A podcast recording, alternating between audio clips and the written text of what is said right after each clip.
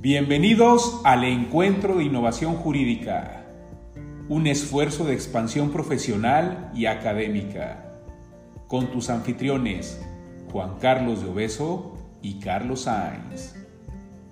Encuéntranos en YouTube, Facebook y Spotify. Comenzamos.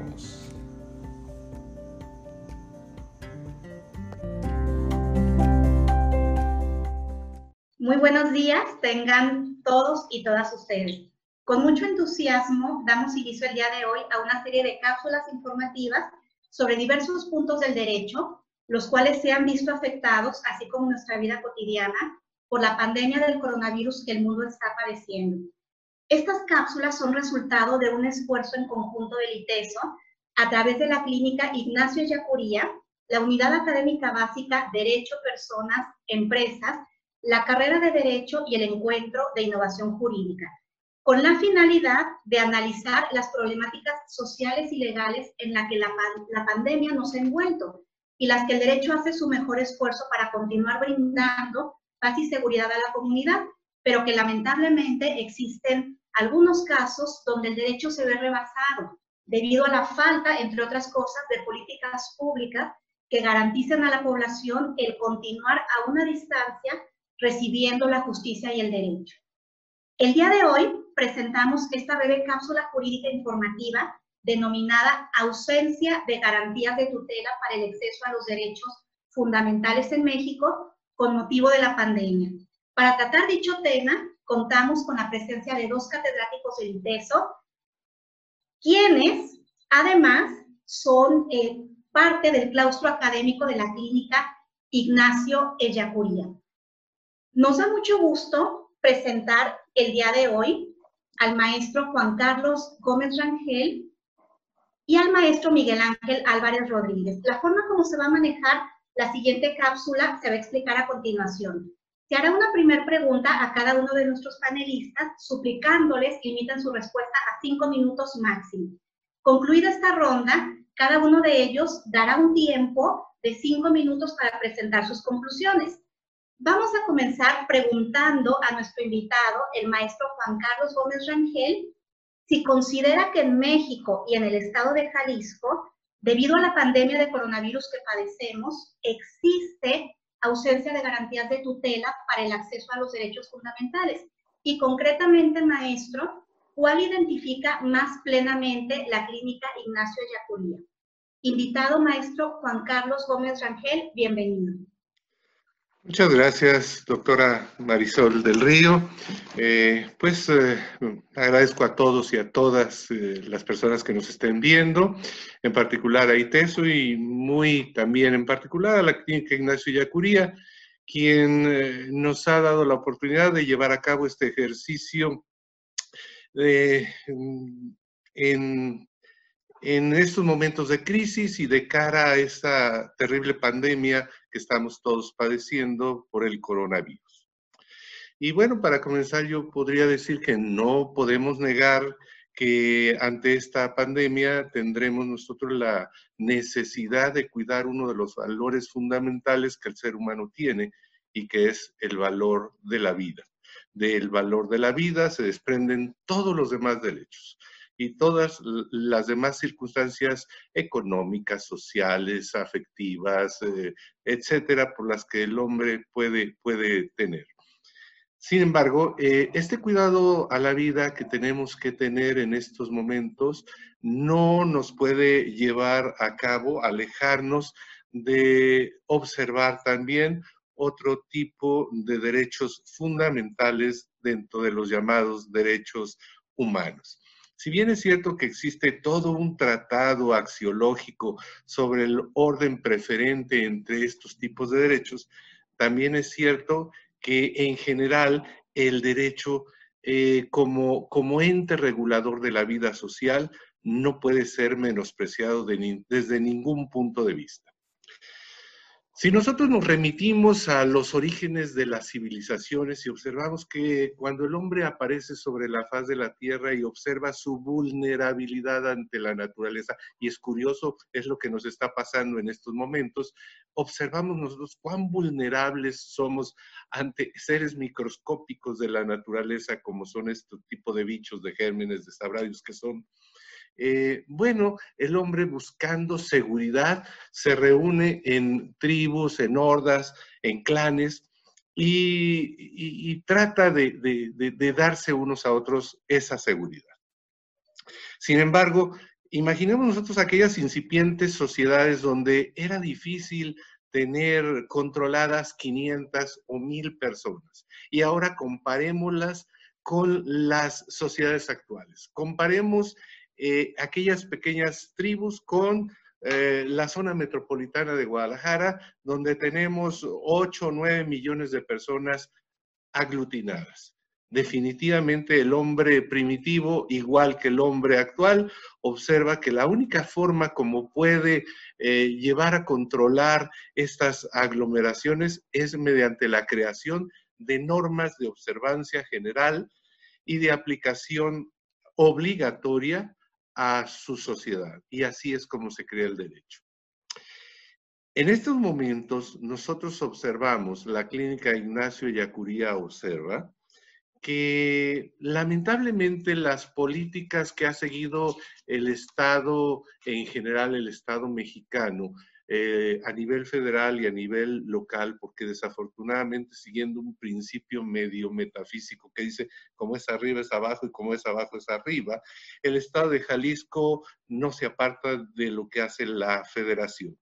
Pues eh, el Estado de Jalisco y la Federación han seguido una política que amerita poder afirmar que se está violentando el Estado de Derecho al no estar aplicando debidamente el derecho. ¿Y en qué consiste esta política? Bueno, como, como parte de la, de la posibilidad de evitar el contagio, el, el, Estado a nivel federal y a nivel local creó el aislamiento social. Y los poderes judiciales, la Suprema Corte de Justicia de la Nación y el Supremo Tribunal de Justicia del Estado, vieron como única opción el cerrar sus puertas. El cerrar sus puertas y el el no administrar en general justicia a la población. Mm, para que nadie se desgarre las vestiduras, si bien es cierto que existen materias, la materia penal, eh, la materia administrativa, en materia de cuestión eh, familiar existen tribunales de guardia para atender asuntos que se denominaron urgentes, eh, como son los juicios de alimentos, y algunos otros de esta naturaleza, también es cierto que en general todos los asuntos de naturaleza civil y familiar que no se consideraron urgentes están incrementando el rezago judicial que ya se tiene de años y años en los poderes judiciales. Esto consideramos nosotros que en esta época de adelantos científicos y tecnológicos no puede ser posible. ¿Por qué? Porque se va a dañar más la economía cuando regresando nosotros a la vida común, observemos que aparte de los daños en los trabajos, en, la economía en general, tenemos una sociedad colapsada en el aspecto jurisdiccional que crea desde luego una inseguridad al inversionista y, en general a la población que siente que no se le ha atendido en sus necesidades. Se ha violentado el artículo 17 constitucional, que palabras más, palabras menos nos dice que toda persona tiene derecho a que se le administre justicia por los tribunales que el Estado tenga en forma pronta, gratuita y expedita. Esto en la actualidad no está siendo una realidad y nos va a sumar al rezago judicial y desde luego a la inseguridad cuando volvamos, porque seguros estamos, volveremos a la vida normal y cotidiana. Gracias. Muchas gracias, maestro Juan Carlos. Muy interesante su reflexión. Y bueno, en medio de esta falta de políticas adecuadas que, el Estado ha implementado, damos la palabra para que nos eh, retroalimente con, esta, con este tema al maestro Miguel Ángel Álvarez Rodríguez. Estimado maestro, desde tu perspectiva, ¿cuál podría ser la manera como el Estado mexicano puede garantizar a su población estas garantías de tutela para el acceso a los derechos fundamentales en medio de una crisis como la que estamos viviendo? Tienes la palabra, maestro, bienvenido.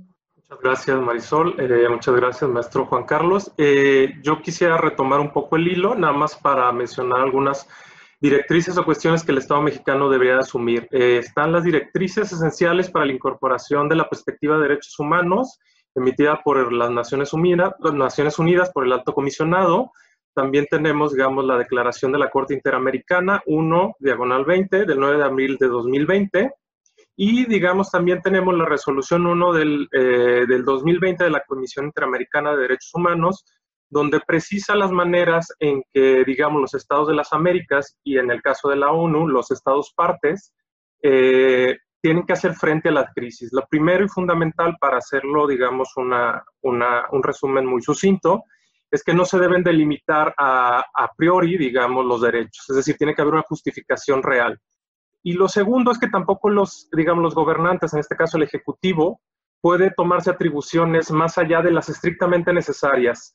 Y en este caso quiero retomar eh, en, esto las cuestiones esenciales. Eh, ya en el posicionamiento de la barra mexicana Colegio de Abogados, el capítulo Jalisco ha mencionado de manera muy atinada que parte de las cuestiones esenciales radica en la procuración e impartición de justicia, que es una de las partes fundamentales que se debe resaltar. Es decir, es una cuestión prioritaria. Y en ese sentido no se puede dejar de lado eh, digamos, una carencia fundamental en las políticas, no de este momento, sino desde hace ya bastante tiempo, que tiene que ver con el rezago, digamos, en cuestiones tecnológicas del Poder Judicial, principalmente el Poder Judicial del Estado de Jalisco, y no solo del Estado de Jalisco, sino también un rezago en, en este sentido que ha propiciado evidenciar esta, estas dificultades. Y lo segundo, tampoco se puede dejar en estado de total indefensión a aquellas personas que necesitan el acceso a la justicia. Pero por otro lado, eh, a mí me parece que es una situación sumamente eh, complicada las atribuciones excesivas que algunos eh, gobernadores se han tomado. En el caso concreto del estado de Jalisco, digamos, el gobernador a partir de un acuerdo emite, digamos, una serie de sanciones y restricciones a los derechos que no le están permitidos. Eso me parece sumamente preocupante. Es decir, el gobernador se está tomando atribuciones y facultades exclusivas, digamos, de la federación, en este caso del Poder Ejecutivo Federal, y está restringiendo derechos fundamentales. Me parece que no podemos quedarnos calladas y callados, es decir, ante una emergencia, efectivamente, se tiene que buscar, digamos, el derecho a la vida y el derecho a la salud, pero esto no implica tampoco, digamos, restringir otros derechos y tampoco violentar la Constitución y los tratados internacionales. En ese sentido, eh, yo apelaría a que tanto eh, la sociedad como nosotros mismos eh, procuremos y pidamos al gobierno que respete y que conozca, digamos, estos lineamientos internacionales para el respeto a los derechos humanos y que efectivamente, redondeando un poco, y con esto termino con lo que dijo el maestro Juan Carlos, efectivamente un aspecto fundamental la procuración de justicia. El reto fundamental será, uno, de aquí en adelante ver cómo se implementará un nuevo sistema de impartición de justicia y dos, este, tendremos que hacer frente todas y todos en este movimiento de una manera eh, solidaria. Entonces el gobierno tiene la responsabilidad de respetar los, acuerdos internacionales a los que se ha ceñido.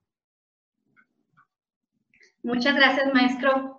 Muy interesante, maestro Miguel Ángel, tu reflexión en torno a los derechos fundamentales y cuál es el reto de cómo se van a implementar próximamente este nuevo sistema de impartición de justicia. Maestro, Juan Carlos, regresamos con usted para que en cinco minutos, si es tan amable, nos pueda dar sus conclusiones.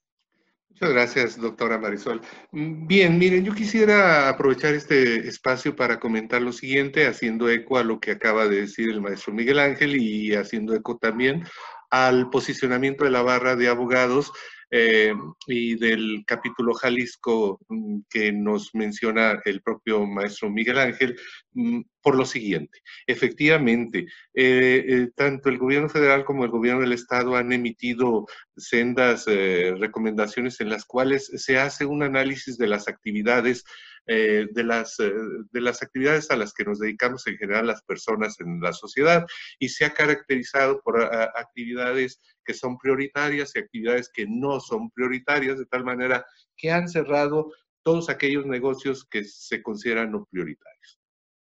Respecto a los negocios prioritarios, curiosamente, quisiera yo señalar, se determinó que los bufetes jurídicos y las notarías son actividades prioritarias. Y son actividades prioritarias precisamente porque garantizan la paz social, porque garantizan el equilibrio de las sociedades. Pero ¿dónde vamos a trabajar los litigantes, los despachos jurídicos, si los tribunales están cerrados. Por eso, por ese motivo yo arribo a, la siguiente conclusión. Definitivamente en esta época en la que nos está tocando vivir, que estamos viviendo en el siglo XXI y que nos estamos maravillando con tecnologías como la que ahorita en estos momentos nos, nos convoca, ¿verdad? No es posible que eh, los gobiernos federal y, estatal en materia de impartición de justicia no hayan tomado las providencias necesarias para que la impartición de justicia no se hubiera detenido. Esto no puede volver a suceder. Nosotros tenemos que tomar conciencia y, cobrar experiencia en esto que estamos viviendo para que en lo futuro los eh, gobiernos implementen las políticas necesarias, estableciendo que parte de estas políticas les corresponde en exclusiva concretamente al poder judicial de cada uno de estos gobiernos. Voy a lo siguiente. La Suprema Corte de Justicia de la Nación, y voy a leer el, el, dato para no cometer un error, estableció que el Consejo de la Judicatura Federal a través de la unidad de consolidación del nuevo sistema de justicia penal y la Dirección General de Tecnologías de la Información, implementó el llamado procedimiento de desarrollo de audiencias por videoconferencia en tiempo real, con la presencia continua de todas las partes intervinientes para su implementación en los centros penitenciarios. Esto es, la Suprema Corte de Justicia de la Nación de alguna manera contempló esta posibilidad, pero exclusivamente para la materia penal.